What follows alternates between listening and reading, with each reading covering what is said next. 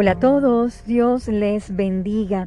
Leí lo siguiente, la preocupación es como una mecedora, te da algo que hacer, pero nunca te lleva a ninguna parte.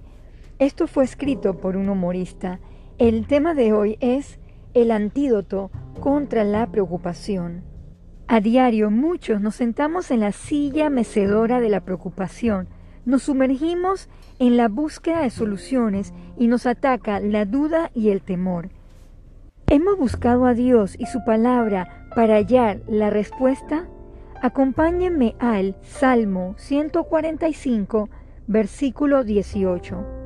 Cercano está Jehová a todos los que le invocan, a todos los que le invocan de veras. Dios nos da el antídoto para soportar esos tiempos de crisis, enfermedad o desesperación Leamos también el Salmo 145 del 14 al 16. Sostiene Jehová todos los que caen y levanta a todos los oprimidos. Los ojos de todos esperan en ti y tú les das su comida a su tiempo. Abres tu mano y colmas de bendición a todo ser viviente. Ahora bien, mantenemos la calma en la adversidad y continuamos Busquemos Filipenses 4, versículo 6. Por nada estéis afanosos, sino sean conocidas vuestras peticiones delante de Dios en toda oración y ruego, con acción de gracias, y la paz de Dios, que sobrepasa todo entendimiento, guardará vuestros corazones y vuestros pensamientos en Cristo Jesús. Y cuando el versículo dice, por nada es nada, la ansiedad hoy por hoy está controlando nuestras vidas y robando un fruto de Dios importante que es la paz.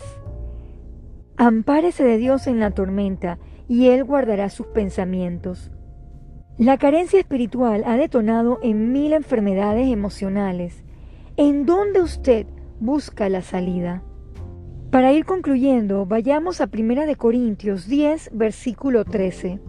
No ha sobrevenido ninguna tentación que no sea humana, pero fiel es Dios que no os dejará ser tentados más de lo que podéis resistir, sino que dará también juntamente con la tentación la salida para que podáis soportar. Querido oyente, aprendamos de las situaciones adversas. Estará cercano para darnos aliento. Solo el Señor es nuestro antídoto.